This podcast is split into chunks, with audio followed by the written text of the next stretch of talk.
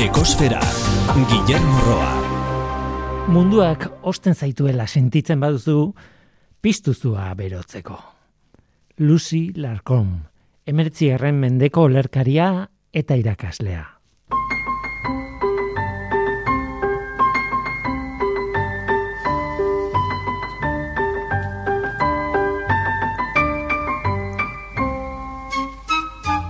Kaixo eta urte berri on, ongi etorri ekosferara. Entomologo bat hilda. Entomologo ospetsu bat. Edward Osborne Wilson estatu batu harra. Badakit izena esan da ere eta ospetsu hitza gehitu badut ere, ez dela oso ezaguna egiten, baina oso biologo garrantzitsua da. Besteak beste, inurrietan izan den aditu handiena da. Haren espezializazioa izan da eta goraipatzeko moduko lana egin du baina hori baino askoz gehiago izan da. Ekologian ere badu izugarrizko lan bat egina. Uarteen biogeografiaren teoria proposatu zuen. Alegia, uarte batean dagoen ekosistema itxi baten oreka ulertzeko, ba oinarrizko teoria proposatu zuen. Espezien banaketa kanpotik etortzen diren espezie kolonizatzaileen eta bertakoen arteko lehiak zehazten du, baina baita uartearen tamainak eta etorritakoen jatorrizko lurraldearekiko distantziak ere. Ez da raza kontatzea teoria oso bat esaldi bakar batean, ez? Baina tira, gutxi gora bera hori da. Nola nahi ere, Edward O. Wilsonen liburuak soziobiologiaren eta psikologia evolutiboaren oinarriak izan dira, eta gainera, bi Pulitzer sari irabazi zituen liburu horiei esker.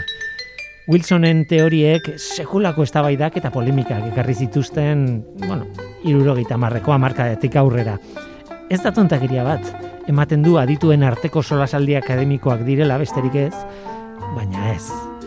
Publiko orokorrak biziki eztabaidatu zituen Wilsonen teoriak, ez adituek bakarrik, eta fanatikoen erasoa ere jasan izan zituen itzaldi publiko batean gainera. Laurogeita amabi urte zituen, eta hil eginda Edward O. Wilson, biologoak, entomologoa. Guk haren teoriak aplikatzen ditugun bitartean, adibidez korridore ekologikoak eraikita eta arrelakoak. Ez dakit gauza guztietan arrazoia zuen ala ez, ni, ni neu, ez nahi zinor hori esateko, baina ekologiaren oinarri sendoak utzi zizkigun bide horretan lan egin dezagun.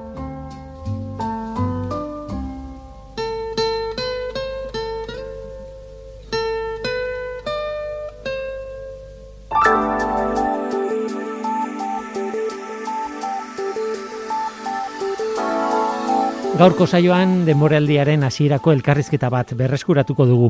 Einaut Izagirre Estibaritz Euskal Herriko Unibertsitateko glaziologoa izan zen gurekin. Glaziologoa eta ikertzailea eta Piriniotako glaziarren egoera eta evoluzioa ikertzen ditu. Piriniotako glaziarrak oso egoera latzean daude, desagertzen ari dira eta haien murrizketa ez da mantxotzen gainera. Einauten ikertzaile taldeak Udan artikulu bat argitaratu zuen beste ikertzaile batzuekin lankidetzan, Geophysical Research Letters aldizkarian. Berriz ere emitituna izan dugu elkarrezketa hartan kontatutakoa merezi dueta. Hori da gure gaurko eskaintza. Zu ongi etorria zara. Murgildu zaitez gure ekosferan.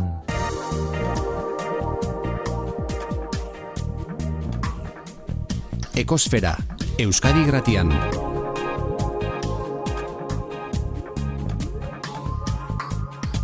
Ekosfera. Eñauti Zagirre, kaixo ongetorri. Kaixo, bai, eskerrik asko. Aspaldian hemen egon gabe, bueno, orain ekosferan, baina norteko ferrokarrilan ere izan zera pare bat alditan. Bai, bai, badira, urte batzuk. Bai, badira urteak. E, Niko gortzen dut hori ge, lehenengo aldiz etorri zinean, orain deketzinen glaziologoa, uste dute Masterrarik. bukatzen ari zinela. Bai, hori da. Eta Txileko Unibertsitate batean zinela. Hori da, bai, puntarena zen, Magallanesgo Unibertsitatean, bertan eh, masterra egiten glaziologian, bai, Bai, eta garai hartako ikerketak gainera egintzen dituzten eh, Patagoniako Bai. izotz eh, lautada handi batean eta Bai, hori da, bertako mendikate urrunetariko baten dauden glaziartan, eta gaur egun doktorego tesi ere bertan nahi nahi egiten. Egia da pandemiak ez bat ere lagundu, baina, bueno, bagabiltza hortan ere lanean. Uhum. orain Euskal Herriko Unibertsitatean zade, ez? Hori da, e, doktore gai ikerlari bezala nago EHUn, eta berriki irakasle ordezkapen batekin e, geografia sailean baita ere. Hortaz, bueno, posik. Bai, e, pozik egoteko modukoa da, eh? Ia esan, eta ezagutzen dudan glaziologo bakarra zara. Bueno, Ibai Riko ere hor dago. Bai, bai, ni uste bio, ia anaia bezala gara, lan gehienetan elkarrekin aitzen gera, eta, eta nik uste Euskal, Herrik, Euskal Herritik glaziarrak eh, aldarrikatzeko modu bat ere badala, ez? Glaziologo hitz hori. Mm, bai, lanik gabe gelditzen ditzabete. Horretaz bai. itzeinko dugu. Hori da, eta gutxi da, eta. Tira, ez da, ez da txantxetako gaia, gainera, nik uste dut, ez dakit, nik berroita mabi urte ditut eta eh, hogei urte nitunetik, edo entzun izan dut e, pixkanaka, pixkanaka atzera egiten ari zirela Pirinetako glaziarrak, baina egia da, beti esaten zela, beti larritasuna handiz esaten zen, ja, bueno, bo, desagertzear daude, oso azkarrari dira, eta ka, pasatu dira berrogei urte, eta gauza bera entzuten jarraitzen dudanez, ba, ematen du kanpotik ez dela larria, baina bada larria, ez? Bai, nik uste, azkenean, bueno, zuk esan dezun bezala, laroi garren amarkadatik e, pinetako glasiarrak iaia tasa berdinetan nahi dira atzera egiten eta eta urtzen ere lodiera galtzen. Baina orain arte inorriz ez da izan kapaz em, nolabait entzuten zen horri zenbakia jartzeko.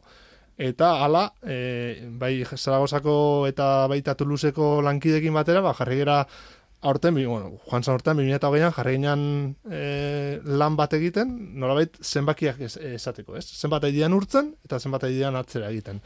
Eta hala atera dugu berriki e, argitaratu berri da, e, artikulu zientifiko bat, e, ba, lan hori gaur itzengo dugun honen inguruan, ez? Eta, eta, eta azkenean, bai, klima berotu ala, baga, pinotako glaziarrak ere urtzen nahi diala. Urtzen nahi dira. Hori da gure aitzakia, e, zuen artikulua, orain e, abuztuaren bukaeran, ez? E, Geophysical Research Letters aldizkarian argitaratu da. Bueno, hori, eta eloia aldizkarian ere horrekin gogo eta moduko bat, artikulu bat argitaratu duzu, e, Ibairriko ketazuk eta pixka bat e, egoeraren egoeraren panorama e, kontatzen duzu zein den.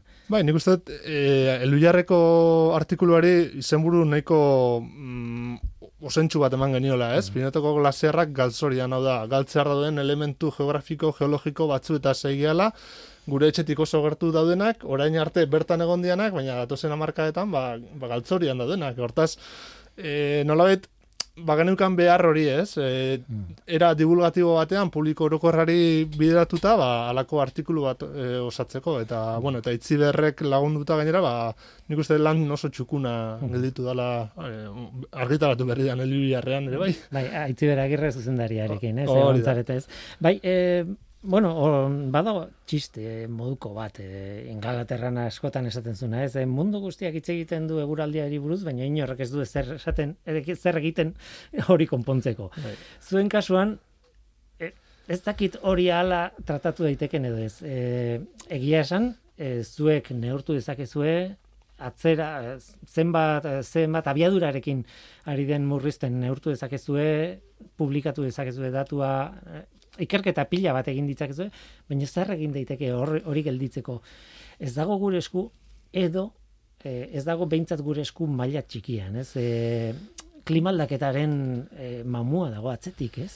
Bai, bai, noski, azkenean, bueno, ni uste gai oso potente eta zeigeala, eta gure gaur egungo munduan eta gizartean, ba, gero eta gehiago hitz egiten da gai batetaz, ez? Ba, klima aldaketaz, klima larrialdiaz, eta nolabait, gure kasuan, ba, glasiarra dauzkagu termometro baten modura, ez? Termometro oso aldakorra, baina termometro bat azken finean. Hmm. Eta gu, gure perspektibatik, gure ikuspegitik, glasiarretatik e, hitz egiten dugu klima aldaketa. Ezin dugu hitz egin e, ba, uoldeetaz, edo, ez dakit, itxas, e, itxas maiaren igoeraz. Baina bai gure glasiarretan, bilinetan kasu, e, ze, ze aidan gertatzen. Eta esaten dezu bezala, azkenean gu lokalki egera, eskualde maila batean egera lanean, Baina ere badaukago ikuspegi global bat, ez? E, glasiologiak badauka hori, zientzia arteko azpizientzia bat izango litzateke, eta nolabait, e, zientziare askok jorratzen dituzte inguru ezberdinak, eta eta nolabait, ba, gero IPSS-eren informetan, e, ba, beraien e, berriak emate dituzte, ez? Eta, eta berriki argitaratu dan, zeigarren e, IPSS-eren, zeigarren txostenak, ba, gero eta argia erakusten dugu ze idan gertatzen klimarekin, ez? Eta adibidez glaziarrek ba horri erantzuten nahi dira. Bueno, zuen artikuluan ere esaten duzu argi eta garbi e, glaziarrek direla oso adirazle onak, ez? Hor irakur daitekeela e, garai bateko klima nola aldatzen zut, nola hozten zan, nola berotzen zan, ze gora berak izan dituen. Asko gustatu zait, aipatzen dituzuela, eh, dizuela barkatu e, izotz aro txikia, ez? E, amala hogarren mendetik... Emezortzi, emeretzi garren bai. mender arteko... Hor, oste bat dago, gutxi gora berako oste bat dago, txikia, eta izotzaro txikia ditzen zaio, eta hor, glaziarrek aurrera egin zuten nolabait. Bai, hori da, azkenean, bueno, klima aldaketa jorratzen dugunean, ez da gaur egungo klima aldaketa bakarrik, baizik, klima beti aldatu izan da. Naturalki, eguzki energiaren, energiari erantzunez, ba, klima berak ere izan ditu bere aldakortasunak eta eta badakigu ondiala aldi beroak eta aldi hotzak eta aldi hotzetan glaziarrek hartu dute gure lurrasaren eren bat gutxienez eta aldi beroetan gaur egungoa bezala ba ehuneko hamarra gutxi gora bera ez horrez gain aldaketa handi horietaz gain ondoren e, mila urteko tartetan ere aldakortasun klimatikoak izan ditu bere gora berak. Ez hain handiak, e, esaterako ez dira amar graduko aldaketak izan, edo sortzi graduko aldaketa, bezi gradu bateko gora bera horiek, baina aldaketa horiek nahikoak dira, glaserak aurrera egin, edo atzera egiteko. Eta izotzara txikia esaterako, esan duzu mesela, amalogarren mende eta meretzigarren mende arteko em, nolabait otzaldi bat izan zen, gradu batera, gradu bat e, berago egon zen gure planetako temperatura, eta garai hartan, gainera historikoki erregistratu izan den garai bat dalako, ze ordurako alpetan ja basian pintoreak, e, Londreseko tamesi baian izosten zanean, ba, merkatu sortzen zan, da, ba, zeuden ere marrazkiak eta, eta idatziak, eta hori dena erregistratuta dago, ez? Eta ondoren, e, nolabait erregistro geologikoan eta fosilean, bueno, fosil dendrokronologikoan esaterako zuaitzetan begiratuta, bai, ikusi da aldi hori izan txala. Ta karo, gaur egun ikusten nahi gerana, eskenean da, ordutik pasadana. Orduko ondoren gotza hartatik, glaziarrak aurrera egin zuten azken aldi hartatik, gaur egunerako atzera egite eta eta urtzeak, ez? Eta nik lehen, e, bueno, aipatu dut nik hogei urte edo amar urte nituenean, eta orduan zuek datu eman duzue. Orduan bat zeuden hogeita mesortzi okerrez banago glaziar e, gaur egun hogeita bat dira. Esan nahi dut, batzuk ja desagertu. Gehiago, dira, gehiago. Izotzaro txikian gutxi gara bera, berro tamabi bat glaziar, kalkulatzen ditu. Hola, glaziar, tamaina Pirineotarako handia izan dezaketena, kamar hektaretik gorako hasianak. Eta horiek bazian bertan, eta gainera gaur egun, inguru horietara urbildu eskero, ikusiko ditugu, orduan utzitako morrenak, e, sedimentu pilaketak, bertan bertan daudenak, e, ba, esaterako, ez dakit, orain gutxi izan naiz, ez, e, posetz ondoko bardamina mendian, eta bardamina mendi horrek azpian dauka, alako morrena oso oso nabari bat, eta horrek adirazten du, izotzareo txikiko morrena dela, eta bueno, orduan izan zela glaziarra bertan. Em, gero ordutik, laroi garren amarka arte, nolabait atzera oso oso motela izan zan, e, klima bera ere motelki juntzalako aldatzen, Eta bai ikusten duguna da, laroi garren amarkadetik aurrera, eta hori oso lotuta dago, nolabait ez klima aldaketarekin bakarrik, baizik gure gizartearen bizkortze askar horrekin, ez? E, mundu gerraren osteko, ba, izan dugun aurrerapen zientifiko-teknologiko, eta baita ere industrialarekin, ez? Eta populazioa. Eta populazioarekin, noski. Eta nolabait kontsumo gizarte ere, ez? Azkenean bai, bai. dena dago lotuta. Dena dago Eta, bueno, Ba, lau egarren amarkan zian e, hogeta mesortzi bat, eta eta ordutikan e, 2000 eta hogeta bat garren urtera iritsi gera, eta joan zan urtean gelditzen ziztaizkigun hogeta bat. Eta esaterako 2000 eta amaikan, ze, e, berriki argitaratu dugun artikulu honek, 2000 eta amaika eta 2000 eta hogei arteko e, izotz e, azalera aldaketak eta volumen aldaketak neurtzen ditu, e, 2000 eta amaikan zian e, hogeta lagu laziar. Hortaz, iru galdu dira, azken amarkada batean. Azken amarkada batean, eh? Uf. Bai. Beraz, badago, baduzu, eh? edo ba, badago kalkuloren bat edo, en, noiz espero dan desagertzea erabat. Bueno. Eh, glaziarrak. Bai, horre proiektzioa ezberdinak egin daitezke. E, ikusi daiteke, zein tasetan ari garen, eta nola idean e, aldatzen, Eta horren arabea, badakigu, ba, glaziarrik esanguratxuna, segurazki bi amarkaetan, ba, galtzurian ogen daitezkela, ez? E, azkenean, glaziar esatetik izotz puxka edo elero, e, gazterazko elero hitz hortara e, igarotzeko, ba, diferentzia oso, oso murritza dira, ze glaziarra izateko mugimendu bat behar dezu eta dinamika bat behar du elementu horrek, elementu geografiko horrek, baina aldiz e, izostegi edo elerodan horrek ba, bertan gelditu daiteke oso oso dira gutxiekin urte luzaroan, ba, nolabait topografia berak ere bermatzen mm. dulako, ba, bertan ba, kerizpe gehiago daukalako, eguzki erradiazio gutxio jasotzen dulako, eta bar, eta hola egon daitezke olako partxeak ba, ba, urte askotan. Mm. Baina nolabait, Bai. Artikulu honen izenburu ere hori da, ez? Izotzik gabeko mendikate batetara bidean gaudela.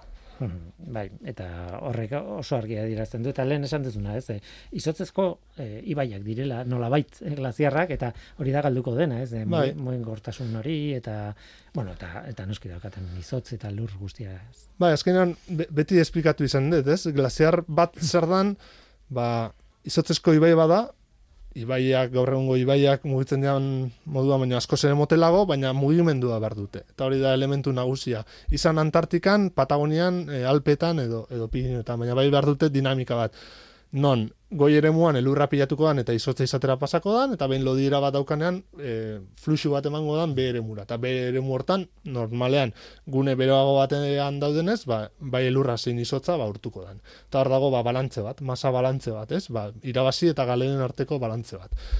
Eta dinamika hori da, benetan, glasiarra, glasiarren esanguratsu, hmm. esanguratsu egiten dituen, dituna. Guazen ekipoa zitze egitera, bestela ahaztu ingo zait, eta lehen aipatu dituzu gainetik, baina baina egia da merezi duela aipatzea. Bueno, eh, argitaratu zuen artikulu honetan, Geophysical eh, Research Letters eh, aldizkariko artikulu honetan, eh, bi aldetako, Pirinetako bi aldetako jendea ari zarete lanean, eh, zuek batetik, eh, Euskal Herriko Unibertsitatean, lehen aipatu dituzu Toulouseko jendea dago, baina baita ere Zaragozakoak eta okerrez banago Valladolideko lagunen bai. bat ere bai.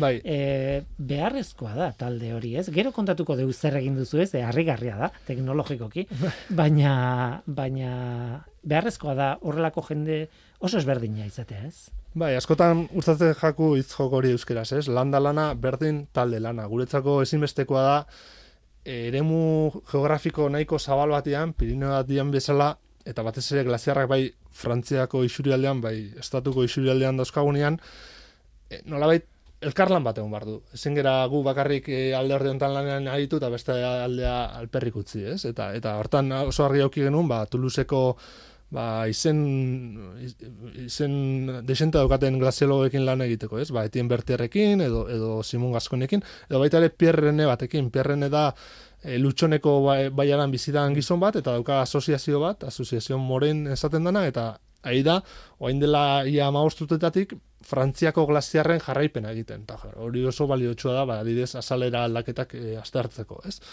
Eta horrez gain, e, estatu mailan ba, IP, Instituto Pireniko de Ekologia, Zaragozako lankidekin, lan desente egin ditugu, proiektu ezberdinetan e, lanean gabiltza, eta esaterako Nacho López Morenoekin, ba, ba, ba aurrera egin behar gendula, ez? Eta kaso hontan, bere doktore gaidan izeia bidaierrek e, bideratu du lana, eta baita ere Jesus Revueltok, eta bien arteko lehen autoretza bat izan da, eta ondoren, ba, bai egon gara, ibaietan, EHUko zati bezala, eta batez ere landalanean ba, lan desente egin berzalako, mm. baita ere Enrique Serrano, Universidade Valladolideko Unibertsitatetik, eta eta gero Alfredo Serretare Huesca, Huescako Unibertsitatetik. Eta bueno, izan da, nik uste lan polit bat, ez bakarrik egin dugunagatik, baizik zeintzuk eta nola egin dugun. Eta, Zenba denborako lana?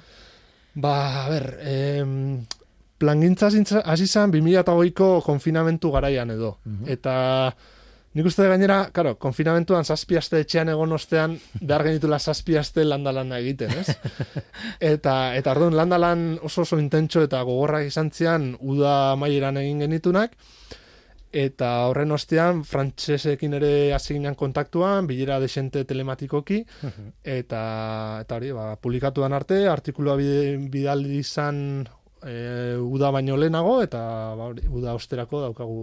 Ba, iruditzen zaitu oso azkarra. Bai, egia esan, izan da nahiko azkarra e, aldizkari nahiko batean eta batez ere jaso ditugun e, errebizioak izan dela oso oso ba, atseginaz e, lagundu gute pila bat artikulua bera hobetzen. Eta jo, horrekin geditu era oso posik Bai, esan behar da beti, horrelako aldizkari batera ida- idazten diozunean, editore bat idazten diozu, eta editore horrek referi batzuk, edo epaile batzuk bilatzen dituena Hori da. ezagunak edo ez, eta eta epaile horiek kanpotik ikusita, e, osea, bertan lanean egon gabe horretan, iradokitzen dituzte aldaketak edo edo dena edo Bai. esan dezakete hau Hobetu behar da, edo, edo, edo, edo ezin da publikatu edo bai, eta pasadu fase hori, e, bai, hilabete eta zehoz izan zan, edo bi hilabete inguru, eta eta gero ja onartu denetik publikatze, publikatzera, ba, nahiko, nahiko azkar izan da e, Mhm. prozesu hori. Tira, ba, zorionak alde horretatik, ze oso, oso kontu polita da eta nahiko azkar egindakoa. Bueno, nahiko ark- azkar egindakoa ez da guztiz egia, ze eh, hamarkada oso bateko datuak dituzue, eta beraz, eh, hor badago lehendik zen neukaten materiala, bi- datuak, bibliogra- bibliografikoak eta barrez. Bai, hori da, azkenean e, behar genuen nolabait abia puntu bat. Eta ideia zan, ikuste da alde batetik glasiarrak mugimendua duten, eta hori egin dugu e, prozesu ezberdinetan, esatako beste glasiar batzuetan, adibidez Monteperdioko glasiarrean, hainbat eta hainbat e, ikerketarekin. Behar genuen ere jakin ze lodiera zeukaten glasiar batzuk, eta esaterako ba, anetoko glasiarrean lodiera aztertu dugu, Infernosekoan izan gera uda hontan berriki, eta bueno, bada- badala matzagu ja da bost sei glaziar eh, lodiera guztia ezaguna dana, ez? Eta batez ere jakinen genuen zeintzu izan zean azalera eta volumen aldaketak. Eta horretarako behar genuen nolabait erlibe modelo oso zehatzak izatea. Zeren azken finean bilatzen genuen da erlibe modelo hoien arteko alderaketa ikusi, hau da. Arroka ama edo menditotorrak edo zirkuak ez bada lurrikararik egon, ez bada alako arazo larririk izan, ba, ba, ba zian mugituko, ez? Baina aldiz glasiarrak dinamikoak izan da, eta fluxu bat izan da, eta nolai galera eta irabaziak eukita, baiek bai aldatuko dira. Eta hortaz, behar genuen abia puntu bat, nolabait modelo base bat, eta ondoren guk sortutako modeloak esaterako droneekin e, joan zen udan, e, amarkada osoko aldaketak ikusteko. Orduan, 2008an daukagu e, e, estatuko Instituto Geografiko Nazionalak egindako lidar e, egaldiekin estatu osoa egin- e, estatu osoan egindako egaldiekin lortutako modelo karto, kartografiko oso zehatzak. Metro bateko Lidar da laser bidez egindako neurketak. Hori da, puntutik puntura eta hori da, gainetik hegazkin batekin, puntutik puntura ikusten nolabait zer liebe topografia daukagun. Ordan orain gu behar genuen antzerako modelo bat, em, gure glasiarrei aldaketak e, ba, ez- ezagutzera emateko, ez?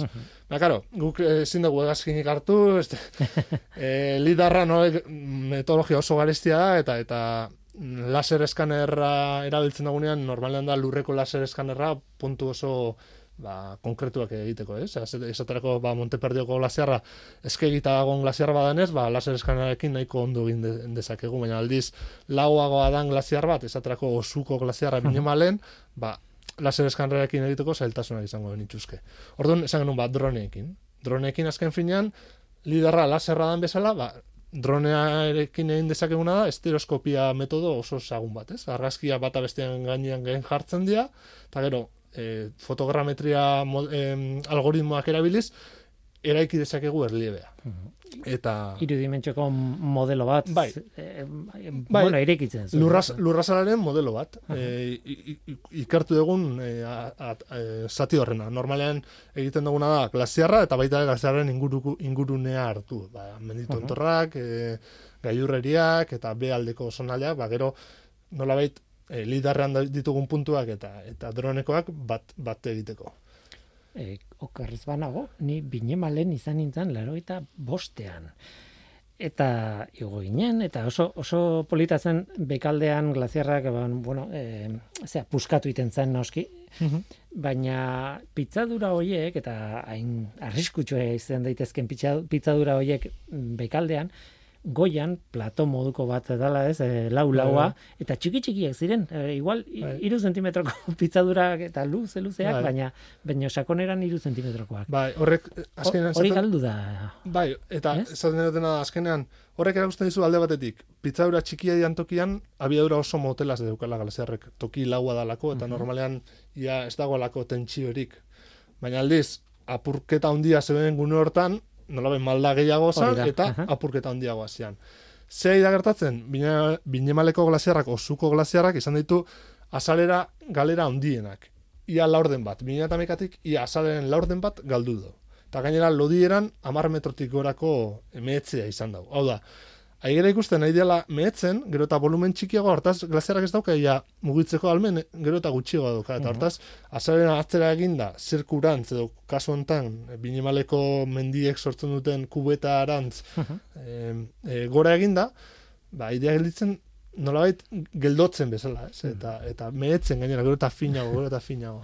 Jo, da, gozada bat da zuen zutea, ze, ari da, e, zure buru barruan ikusten dut e, mendiko pasioa, ze, bai. Pirineoak, minimal, ez dakizera, eta alde, bestaldetik, mendia, e, bueno, objektu fisiko bezala, ez, laborateiko fisikoa, e, balantzea, sartzen da materia, ateatzen da materia, kuboa, ez dakizer, eta mehetzen da, eta bi irudi horiek alde zientifiko numerikoa, nahi baldin batzu, eta pasioa elkarrekin doaz. Bai, bai, ez dakit, gaina lotuko nuke, Juan San Ortean, izan ginen e, mai inguru batean Adolfo Erasorekin hilberri da, oen dela ia bete batzuk, e, izan, izan diteke lehen euskal glasiologoa, ez? Lizar, Lizarrako izan da, lehen euskal glasiologoa bere izan zala. Eta berak esatezun, dana zala energia kontu bat, eta igual hortan, ba, ez, laboratei perspektiba hori, ez, energiak nola, azkenean desoreka bat baldin badago, ba, ba nun, nun baitetik atera bardu. Eta kasu honetan, klima desoreka batean gaudenean glasiarrekin, ba, glasiarrek atzea egiten dute. Eta bestetik, txikitatik mendizale izan da, e, guraso aitona monekin Pirineoak milak aldiz e, bisitatu ostean, ba, badaukat ere sentimentu hori, ez? Eta, eta askota esaten dugu, e, glazierra badiala goimendiko ikono ba, bai paisajistiko, balio naturala dukatela, balio kulturala ere badukatela, eta eta gure kasuan, ba, zergatik ez, sentimentala ere bai, ez? Edo sentimentu eskolo atxikipen hori. Polita da, balio sentimentala eta balio fisiko ere bai. Bai, ere da. Biak ditu. em, galdera, Mas da tontua den edo, ez? Esango nuke ez, ez? Baina glaziar baten lodiera nola neurtzen da. Bueno, Horretarako neurketa ezberdinak egin daitezke, esaterako Antartikan edo Groenlandian, non izotz masak izugarri handia dian, ba, askotan egiten dana da, e, egazkin bidezko ba, gravimetria neurketak, edo eta e, askotan ez sismika lanak, ez? Botatzen dira pulso elektromagnetikoak, eta reboteen arabera jakin daiteke, ba, rokaman dagoen, edo beste bat gerusan egon daitezken. Gure kasuan, e, Pirinotako glaziarrek gaur egun ez dauzkate bergeta metro baino gehiago lodieran eta zerabiltze ditugu e, georradarrak. E, eta nola dira transmisore bat eta eta emisore bat. Eta transmisoreak bidaltzen du pultso elektromagnetiko bat eta errebotea jasotzen dugu ondoan daukagun emisore batean. Eta nolabait abiadura kalkulatuta, ze abiaduratan datorren rebotea, ba, jakin daiteke e, gure arroka ama berago dagon, edo gertuago dagon. Beraz, rebotea arrokan egiten du. E, izotzetan ez, izotzetan pasatzen da, motelduko da Azkenean, do, baina... Segun ze antena erabiltzen dagun. Jakin nahiko genu, zen izan dan neguko elur pilak eta esaterako, ba, erabiliko genuke frekuntzia oso altuko antena bat, karo, horrekin ezingo gera asko sartu lodieran, baina bai ikus dezakegu geruzati geruzara dagon e, soinua edo, ez? Baina lodiera jakiteko ba antena normal izaten dira eh, antena ertainak edo edo motelak esaten dianak, ez? Ba frekuentzia baxua daukatenak eta orduan dijoa e, nolabait onda elektromagnetiko hori beraka eta bueltan datorrenean orduan jasotzen dugu benetako e, arrokamaren e, nun dago hori. Eta horrek eramaten gaitu mendira zoaztenean daukazuen ekipamendua eta pixua, eraman behar zuen pixua, ez? Hori, bai. aipatzen zenuten, ez dakit, ze artikulu asko irakurri ditut, eta ez dakit nun irakurri dudan, baina aizu, e, Monteperdidoko iparraldeko aldean, glaziar, zintzilikan dagoen glaziar horretan, e, zenbate kiloko motxila ari zaretera ematen. Bueno, bai, azkenean danetik auki dugu, eh? E, askotan helikoptero igotzeko aukera izan da, ez? Almen ekonomikoa gondanian, ba, olako neurketak egiteko, da, ibez, Monteperdidoko gaiurreraino helikoptero ziritsi, neurketak egin, eta eskiatzen jeitsi, eta horrelako disfruteak ere izan ditugu. Baina normalean ez da ohikoena. Hortaz, eh, askotan ba, lehen laser eskanerra, eskanerrarekin, ba, geta mar, kiloko kaxa bat, gaina ez dela motxila, da kaxa hola nahiko motxila militar batean igotzeko ditako bat. Igotzen genuen, pinetako aranean gora. Hau da, mila berreun metroko desnibela daukan paretatzar batean, lau ordutik gorako ibilbide batean eta eta bueno, bero hortaz gain ba ekipamentu pertsonala ba bertan lo egiteko eta bar ta bar ta bar.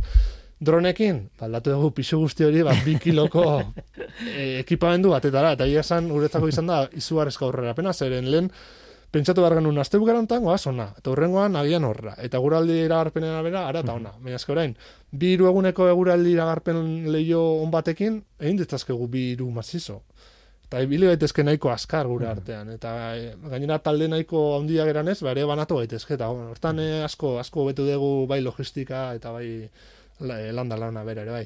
Hori bai, kompromesu zati handi bat ere badauka landa lana egiteak Pirinotan, zeren goimendia da, gailurrerietara igo barda askotan ba, dronari irrati seinalea ematera, edo drona bera gailurratatik e, bidaltzera, Orduan, bueno, e, bai. Komplikatu izango da dronaren ere aize korronteak eta esautu behar dira, eta egoera bai. momentuan, eta... Bai, bai, eguraldi iragarpenen oso oso pendiente gabiltza beti. E, presio altuko lehioa baldin badator, primeran, baina ala nolako eguraldiarekin, ba hori, ba, egur, e, aizeak ere nundi zen, ze isuraldetan gabiltzan lanean, e, termika goraka datu zen, beraka datu zen, e, bueno. Jakin gabe, adibidez, e, lainoak e, oztopatzen du dronaren lana, edo, edo ez da problema bat?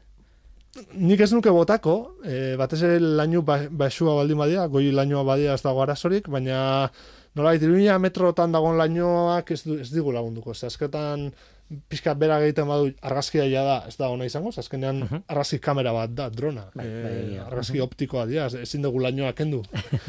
eta eta bueno, normalean bilatzen duguna hori, hortzi hortzi leio onak. E, egonkorra dian tarte horiek eta eta alanean, bat batean hartu behar kotxea goizeko iruretan hemendik eta eta ara joan goizeko zeiretan izateko. Baina, karo, gero ere, behar dezu iluminazio bat, zeren kerizpe asko baldin badaude argazkien artean, ba horrek ere ematen ditu eh, akatsak eta bueno, bai, bada egia esan teknologia berrien kontunetan nahi gira sartzen desente, eh, ez glasiarrekin bakarri, bai, beste bat ikerdetetan ere bai. Eta egunetik egunera ikasketa, ikasketa mm. kontinu bada. Arte pixka bat badauka, eh? Bai, bai, bai, bai. En, esan beharko nuke eh, eta eta esateko gogoa daukat, ez? Teknopolisen garai batean egintzela e, zuekin ez, ez dut gogoratzen urtea, izango zen 2015 edo lako zerbait. Amaseian uste. Amaseian. Bai. E, eintzen erreportaje bat, e, hori, e, perdidoko iparraldeko aldean, eta ikusten zen nola egiten zen duten lan, Iñaki leturiak bera, gaurkezleak bera, pixka bat hilo bai, zen e, iparraldetik, eta han, han pasatuten gaua, eta e, lan gogorra, bueno, oso polita, baina e, okerrez banago, edo urrean, edo azaroan izan zen, eta ostra, bai. ez da erresa. Eta baina hor ikusten da, hori eh, teknopolis.eluiar.eus webunean badago ikusgai, eh, bilatu beharko da reportaje hori, baina badago ikusgai. Bai, eta Monteperdioko eh, bai, eh, erreportai hori eta baita nik glaziarra bere hartuko nuke pixkat, eh, gaur eh, egun argitaratu egun artikulu honi lotura egiteko, zeren Monteperdioko glaziarra benetan, Pirinotako glaziarretan ikusten nahi gehan urtze eta eta azalera aldaketen bataz bestekoa hobetoen adierazten duen glaziarra. Zeren gutxi gora era 6 bat metroko bataz bestekoa da galdu dana e, azken amarkadan, eta Monteperdioko glaziarrak hori irakusten du, ez? Eta hortaz, e, ipeko lankideak 2008-atik aidia lanian glaziarra horretan, eta oraindik jarraituko dute lanean, zeren bada nolabait indikatzaile bat uh eta eta nik uste dut interesgarria dela bertan. Sei bat metro eh, lodieran. Lodieran. Eta Hau da, behatzi urtetan sei bat metro lodieran, ba urtean metro erdi baino gehiago galtzen duen glaziar bada. Uh -huh. aldiz glaziarrik handienak, esaterako aneto batek edo mala eta glaziarrak edo suko glaziarra, ba hoiek 8 behatzi 10 metroko lodiera galera dauzkate. Aldiz, txikiago adian glasiartxoak, ba, esaterako lapauleko glasiarra posetzen, edo barrankseko glasiarra aneton, edo, ez dakit, beste bat esaterren, ba, infernoseko glasiarra bera, atzo izan nintzen alanda lana egiten, adibidez, em, infernoseko mazizoan, ba, horiek lodiera galera txikiago dauzkate, ez azkenean topografia bera laguntzen die, bai, elurpiak eta handiagoak izaten, eta erradiazio gutxio sartzen, eta hortaz, nolabait, topografiaren, o, topografiari esker edo, ba, bizira onde sakete zertxo baito beto. Hala ere, klima aldakete hmm. joire, kala jarretzen baute, ba, ba, galera izango da. Momentu baten.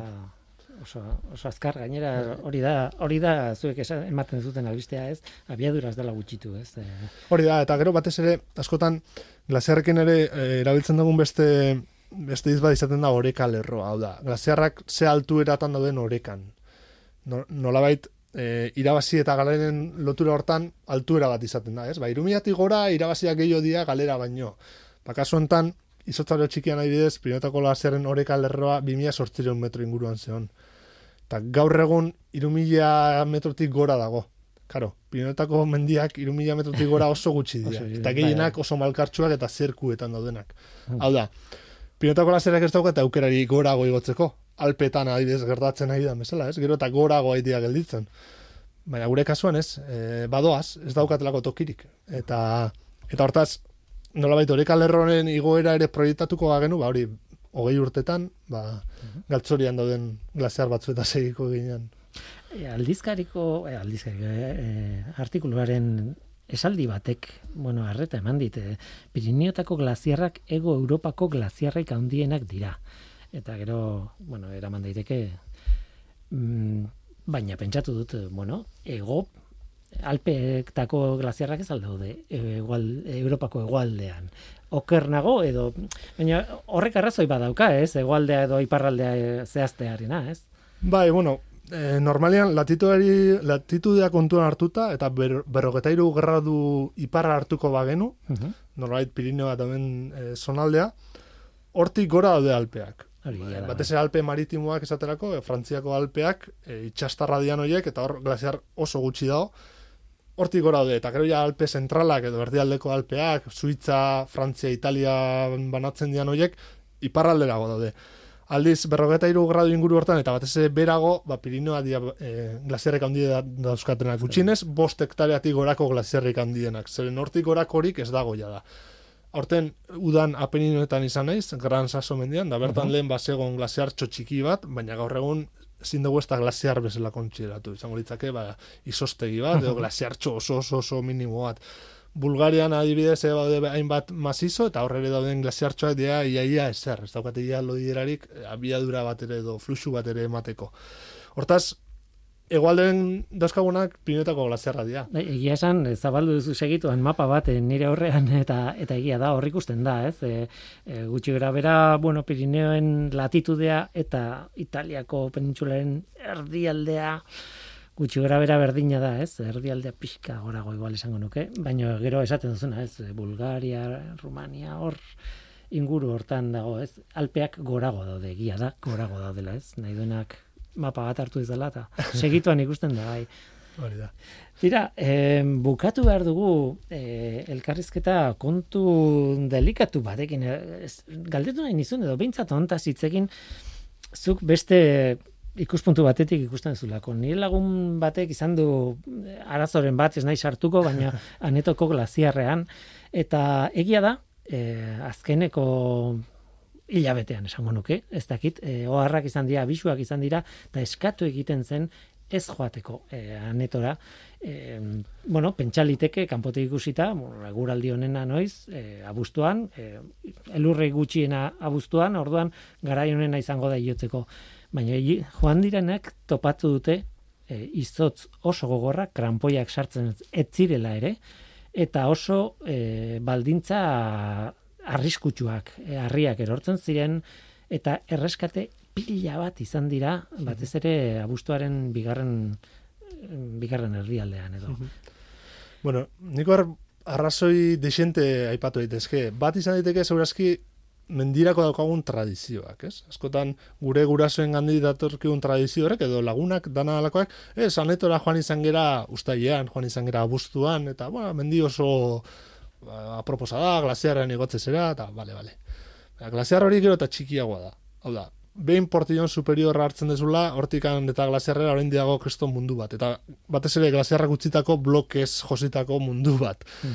Gero bueltan ja, eh, jasan behar dezuna, eta gero gaina jeitxiera ere, bera ere gogorra egiten dana.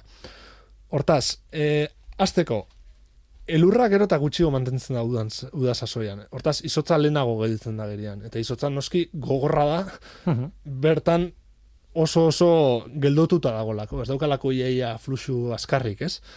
Hortaz, e, ibiltzeko ere gune zaila izan daiteke eta eta mendian ohitura ez daukanantzako ba, gune arriskutsu bat. Baina hortaz gain, nolait, internoa dian faktorez gain, kanpotik ere eragile asko egon daitezke, ez? Ba, glasiarra emetzen da nenean, zirkuko paretak ere da, nolait, e, erlaxatzen nahi dira zirkuko paretak, eta erlaxatze hortan, arroka erorketak gero eta ohikoagoak nahi dira izaten. Arroka horiek ez daukatelako inungo koesirik, ez daukatelako loturarik, eta gainera, izotzarekin egon dian ez, oin dela urte gutxira arte, nolabait, bloke baten sementatuta egon dia, ez? Izotza bera sementatuta egon dia, baina hasi askatzen. Baita egon daiteke, orman beran, orma arrokaman, e, arrakaletan dagon ura izoz, izoztu eta urtze prozesuetan ematen dian arroka erorketekin lotuta, permafrosta ere egon daiteke inguru hortan. Izoztuta mantentzen da ingurune bat. Eta, karo, horre guztiak eragiten duna da, e, zenbat eta beranduago joan udan, alde batetik ibiltzeko zailagoan glasiarra eta gainera arriskutsuagoa dan ingurune bat. Hortaz nik hemen nire gomendioa izango litzateke gero eta lehenago zaiatu jaten, izan e, ekaina ardialde amaiera aldetik, ustaia ardialdera arte edo, ni adibidez aurten e, ustaia ardialdean izan naiz eta inungo arazo hori gabe, eta gero glasiarra, glasiarretik pasa edo ez, badago ere beste bide bat, e, bai bernako aranetik, koronaseko lepora zuzenan, eta hortik e, gora ego da. Zei da gertatzen inguru honetan, da normalean istripu gehienak hemen nahi gertatzen, glasiarra mehetu ala, zirkuko paretarekin lotura handiagoa dauka. Nolabait, aidana da, e, malkartzen.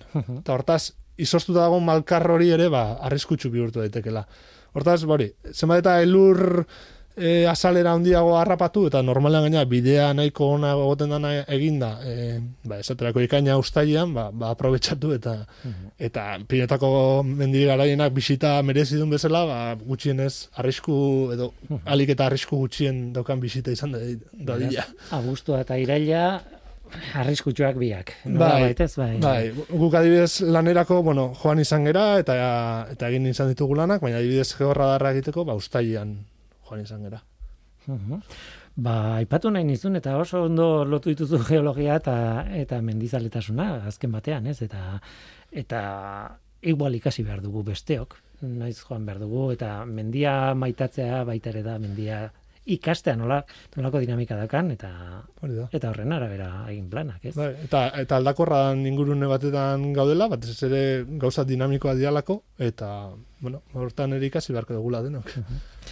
Tira, ba, hemen utziko dugu, ja demora joan zaigu, eta esan behar dut, zaila dan nire lana, ze glaziologo bat e, deitzen diozu irratira etortzeko, eta bezperan egon daiteke infernoko glaziarrean, adibidez. Hala izan zen, hala izan zen. Baina ez, ez da egia, ez da egia, eta azpimarratu behar dut, errestaren guztia jarrizkia du, eta deitu bezain pronto etorri zarela eh, ona estudiora, eta pozpozik nagola, einaute izagirrerekin. Einaut, besarka hundi handi bat eta ea tortzen zaren berriz ere. Bala, eskerrik asko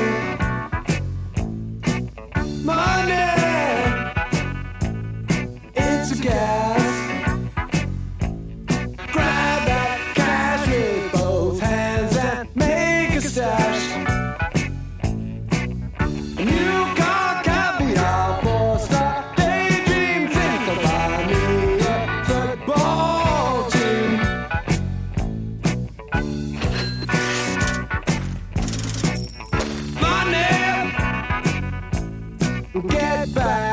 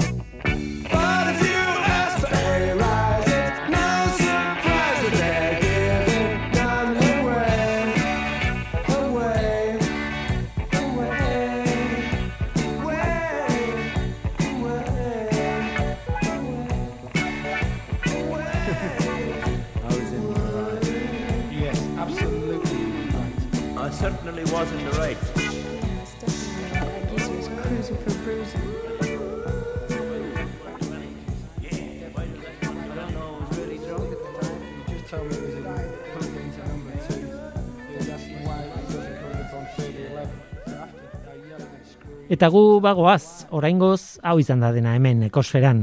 Mikel Olazabal teknikan eta ni Guillermo Roan mikroan. Aste hona izan. Agur!